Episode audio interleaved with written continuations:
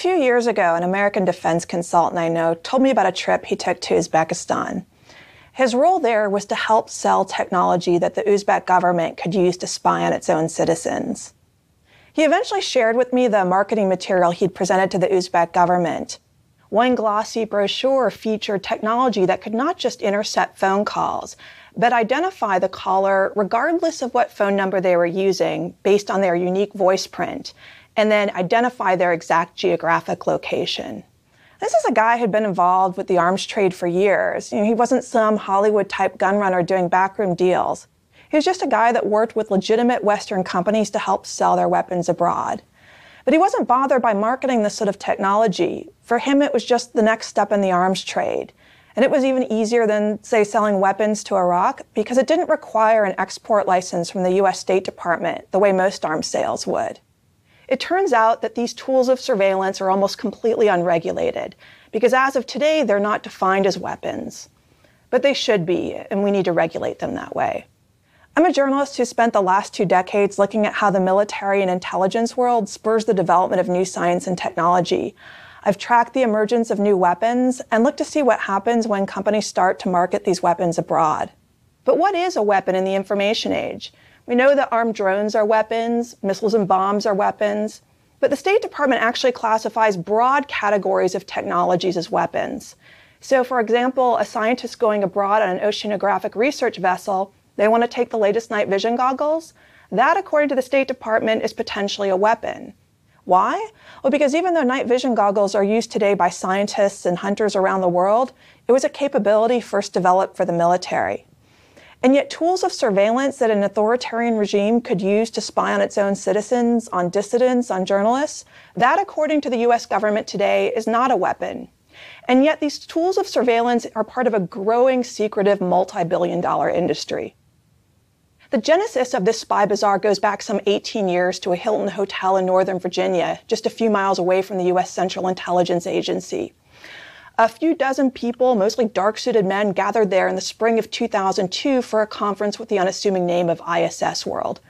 You know, at first glance, this conference probably looked like dozens of events that used to take place around the Washington, D.C. area. But this event was unique.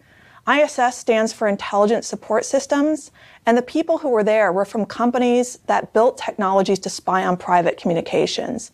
In other words, these are sort of wiretappers for hire. And the reason they were there was that less than a year earlier, the 9 11 terrorist attacks on New York and Washington had spurred the Congress to press through legislation known as the Patriot Act. This gave the government broad new authorities to monitor communications, uh, emails, internet activity, phone calls, even financial transactions. This created an instant demand for data. And in the true American entrepreneurial spirit, an industry rose up to help collect this data. But back in 2002, this was still a pretty modest affair. Only about 10% of the world's population was even online using the internet. So most of what was being collected were simple emails and phone calls over landlines and cell phones. But over the next few years, the way that we communicate began to change rapidly. There was the introduction of Skype, Facebook, and then crucially the iPhone. And within a few years, billions of us were walking around with little computers in our pockets that do everything from monitor our exercise habits to help us find romantic partners. And suddenly, you didn't necessarily need the advanced capability of the National Security Agency or big telecoms to monitor everyone's communications. In some cases, all you needed was access to that device in their pockets. And that gave birth to an entirely new type of industry. You know, not many companies can build missiles or aircraft, but it doesn't take a lot of capital to create software that can hack into someone's smartphone. Computer hackers have been around for years, but now their skills could be used to build technologies that were in high demand by law enforcement and intelligence agencies. And soon dozens and even hundreds of, of companies were getting into this wiretappers market. And that little conference in Virginia, it grew and soon became known as the wiretappers ball. Well, not much was known about the wiretappers ball in those early years because the conferences were closed to everyone except the companies and their government customers. But journalists did begin to see and hear reports of companies getting into this private spy market, spooky entrepreneurs going around the world doing deals, often with authoritarian regimes. And it was from the start a really loosely regulated market. Some countries do require permission to sell these technologies abroad, but rarely with the type of scrutiny that is given to traditional arms. So, for example, the Italian based company Hacking Team reportedly sold its technology to authoritarian regimes in Egypt and Kazakhstan. Uh, the Israeli based company NSO Group has reportedly sold its technology to the regime in Saudi Arabia, which has been accused of harassing and even one case killing one of its political opponents. And we do think of uh, weapons as things that kill people. But in the information age, some of the most powerful weapons are things that can track and identify us. This is something that the Pentagon and CIA have recognized for years, and they've tried to build technologies that can track people, suspected terrorists around the globe. Uh, the Pentagon has invested in something called smart dust, little microsensors the size of specks of dust that you could scatter on people without them knowing it, and then use it to track their location. Uh, the Pentagon, through its venture capital firm, has invested in a beauty products company once featured in Oprah magazine to build a device that could surreptitiously collect DNA just by swiping across the skin. But something remarkable has happened over the past decade.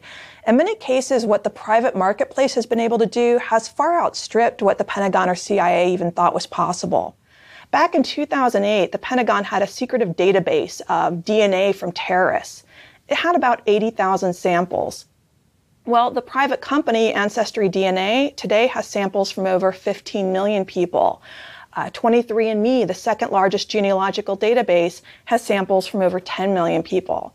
So now maybe you don't need these James Bond worthy techniques of collecting DNA if we're willingly handing it over to private companies and even paying for the honor of doing it.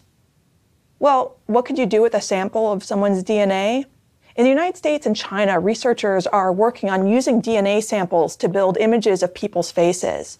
So if you pair DNA with facial recognition technology, you have the basis of a really powerful surveillance system that could be used to track individuals or entire ethnic groups.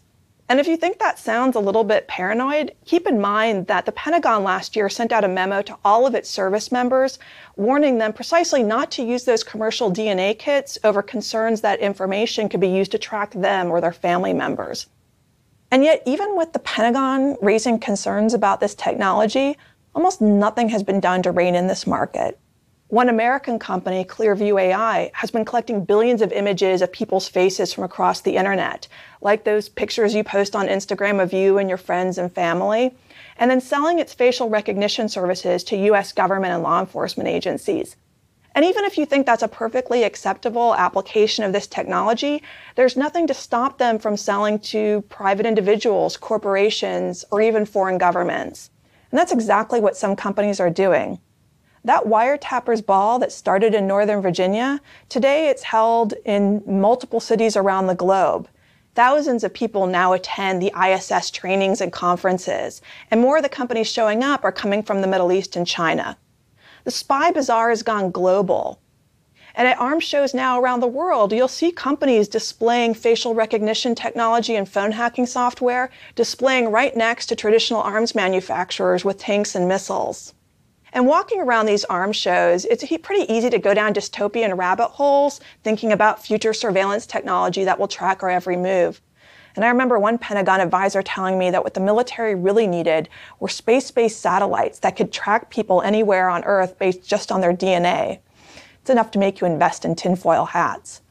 But the truth is, you know, we don't know what sort of technology the future will bring. But we know that today, in the absence of regulation, this marketplace is already exploding. And in fact, one of those companies accused of selling surveillance technology to authoritarian regimes, today it's offering to help track those infected with COVID 19. And of course, technology does offer the tantalizing promise of helping control a pandemic through contact tracing, but it also opens up another door to privatize mass surveillance. So, what do we do about this private spy bazaar? We can hide, go offline, get off social media, ditch our smartphones, go live in a cave.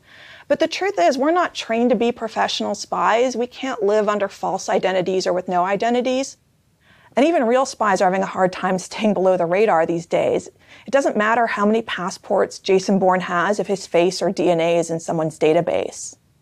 But if even governments have lost control of the tools of spying, is there anything we can do about it? Uh, one argument I've heard is that even if the US were to restrict companies from selling this sort of technology abroad, companies based in China might simply step in. But we regulate the arms trade today, even if we do it imperfectly. And in fact, there was a multilateral proposal several years ago to do just that, to require export licenses for surveillance software. The United States was among those countries that agreed to these voluntary regulations. But back in Washington, this proposal has simply languished.